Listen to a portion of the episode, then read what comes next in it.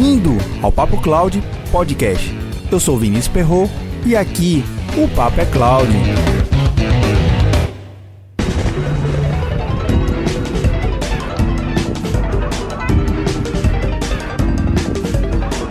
Por todos esses anos que venho atuando em projetos de computação em nuvem na região norte e nordeste do Brasil, notei que a definição de cloud computing em vários segmentos de negócio e diversos tipos de profissionais em linhas gerais, está definida da seguinte forma: a computação em nuvem é um serviço que você contrata e paga conforme o uso.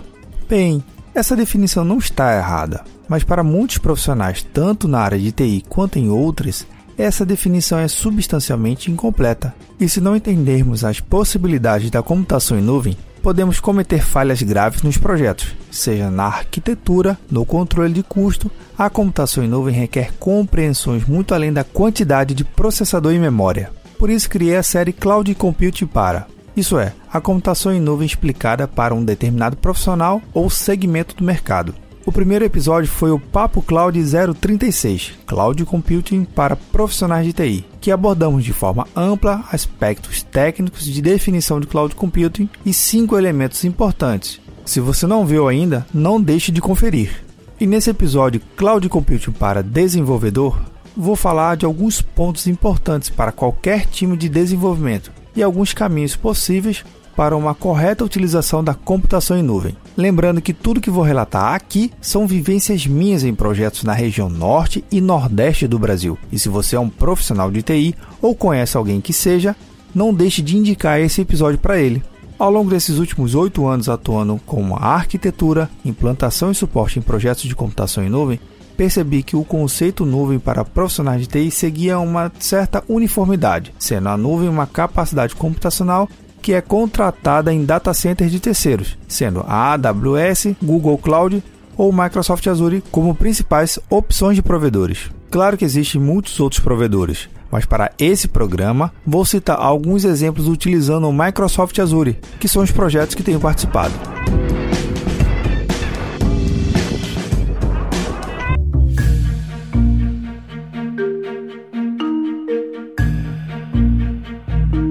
Uma coisa que você já sabe muito bem que abrange a qualquer time da área de TI é ouvir os podcasts aqui do Papo Cloud. E como você já sabe, mas não custa lembrar, toda a transcrição desse programa você vai encontrar em papo.cloud barra 038. Arthur e Samuel já estão aqui no Papo Cloud ajudando a melhorar mais esse programa. E você, baixe o aplicativo PicPay nas lojas do Android ou iOS e busque por Papo Cloud. Você pode contribuir mensalmente a partir de R$ 3,50. Quer ajudar ainda mais o Papo Cloud? Mande seu comentário. Estamos no Instagram e Twitter com arroba Papo Cloud. Visite nosso site papo.cloud e assine nossa news. Se tiver algum tema ou sugestão, escreva para contato arroba papo.cloud.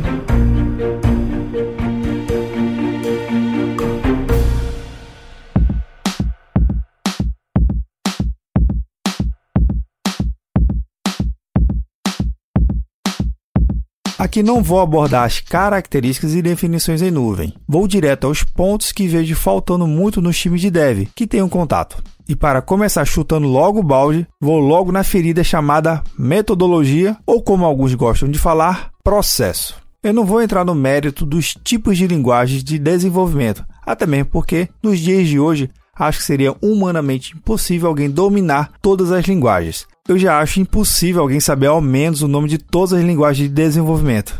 Mas, como nesse mundo tem todo tipo de nerd, bem provável que alguém já tenha criado algum site listando todas as linguagens. Se você ouvinte do Papo Cloud souber, compartilha lá no arroba Papo Cloud, que no próximo episódio eu divulgo no programa. É muito comum gestores e seus times de desenvolvimento confundirem metodologia com processo. Só para deixar claro, cada time tem total liberdade de chamar do jeito que quiser, até mesmo dizer que é a mesma coisa ou não. Combinado? O que presencio, na verdade, é que essas discussões em alguns times não são feitas no sentido de buscar melhores formas de atender às demandas das áreas de negócio o quanto antes, sem ficar remoendo e remoendo semanas adentro sem sair do canto. No final, acaba entregando mais do mesmo. São a mesma linguagem, o mesmo servidor, o mesmo tipo de deploy em produção e todo o resto. Claro, se você está dando suporte a um sistema, muito provável que deve seguir o que já está rodando. Se é COBOL que tem que entregar, Então, meu amigo desenvolvedor, entregue a sua demanda em COBOL o quanto antes. Mas se você entra projeto, sai projeto e percebe que a empresa está em um mercado que vem mostrando sinais de que a concorrência está se atualizando constantemente e você aí fazendo as suas entregas sem ao menos buscar formas mais rápidas e cadenciadas das suas demandas, você tem que rodar um scan update em você mesmo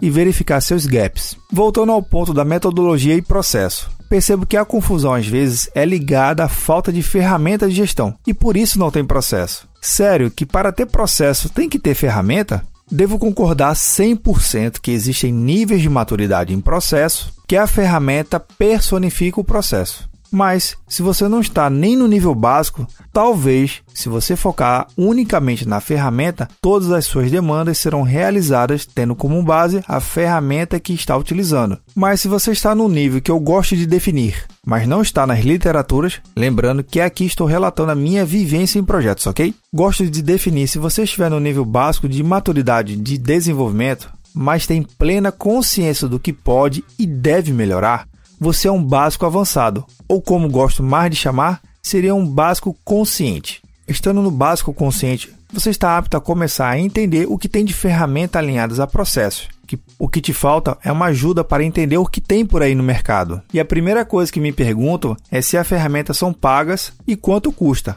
De fato, existem cenários que requerem investimentos financeiros diretamente em ferramentas para se ter um ambiente controlado. Mas como falei, vai depender muito do seu nível de maturidade. Como consultor, eu sempre indico para quem está no nível básico consciente que comece com uma ferramenta gratuita ou ferramenta paga, mas nada de sair gastando fortunas. Se você ou seu time quiser começar a pegar um ritmo de trabalho mais estruturado, mesmo que inicialmente para controles internos, você pode utilizar o Microsoft Azure DevOps. Só na camada básica você já tem a possibilidade de se organizar e criar e editar itens de trabalho, incluindo bugs, registros e tarefas, pesquisar e consultar itens de trabalho, exibir lista de pendências e quadros, definir alertas e ser notificado sobre itens de trabalhos alertados, fornecer comentários, integração e implementação contínua, aprovações de versões, 2 GB de armazenamento do seu projeto, teste exploratório, ver gráficos, widgets, painéis e Wix. Lembrando que tudo isso é na versão gratuita e sem prazo de expiração. É criar sua conta e sair usando. E por que, que eu acho que começar na camada gratuita é importante? Simplesmente que o seu time não tenha prática ou hábito de trabalhar com as ferramentas, ou até mesmo com um conjunto de tarefas estruturadas. Fica complicado você querer ir para algo muito avançado. Sendo você um desenvolvedor de software livre ou não, o Microsoft Azure DevOps pode ser uma ótima alternativa para os seus projetos. E caso tenha experiência e queira elevar o nível com os valores ainda baixos, na verdade, ainda sem pagar nada, você pode começar com um plano básico direcionado a equipes, que os primeiros 5 usuários o ambiente é totalmente gratuito. Só para você ter uma noção, no plano individual gratuito que falei acima, são 10 funcionalidades que estão disponíveis sem custo e o plano básico para times com até 5 contas iniciais sem custo algum são 26 funcionalidades do Azure DevOps. Caso tenha mais pessoas no time, o valor inicial para cada membro é de R$ 22,29 por usuário mês. É mais barato do que uma assinatura de Netflix. Os valores e funcionalidades foram tirados direto do site do Microsoft Azure DevOps. O link está na transcrição desse programa. Convido a você a analisar a tabela comparativa de cada plano e funcionalidade do Azure DevOps funcionalidades poderosas que, mesmo se você não tiver muita experiência ou até mesmo se você já tem experiência, traz benefícios diretos para cada novo projeto ou demanda. E para finalizar, dois recados para você. Nos dias 19 e 20 de outubro vai acontecer um treinamento presencial Microsoft Azure em Recife e o Papo Cloud, em parceria com o pessoal do curso, conseguiu um desconto exclusivo. É um desconto de 150 reais para você, ouvinte do Papo Cloud Podcast. Basta acessar o link que está na transcrição e realizar seu cadastro. Lembrando, 19 e 20 de outubro, você verá na prática SQL Server no Azure, instalação e gerenciamento backup por replicações, backup recovery, monitoramento, segurança, load balance, DNS, traffic manager, VPN, segurança em redes, automação de serviço e muito mais. O Papo Cloud é o seu podcast que te ajuda a melhorar seu conhecimento e ainda rola aquele desconto maroto. Lembrando mais uma vez, o desconto é de 150 reais. Agora não deixe para a última hora pois as vagas são limitadas. O link para inscrição e mais detalhes sobre o curso estão na transcrição desse programa. Não deixe essa oportunidade passar. E se você está planejando contratar serviços em nuvem ou já tem serviços implantado e queira revisar o seu planejamento para entender se está bem arquitetado, mande um e-mail para contato@papo.cloud, que posso marcar um bate-papo para te ajudar no seu projeto. E aí, tá na nuvem?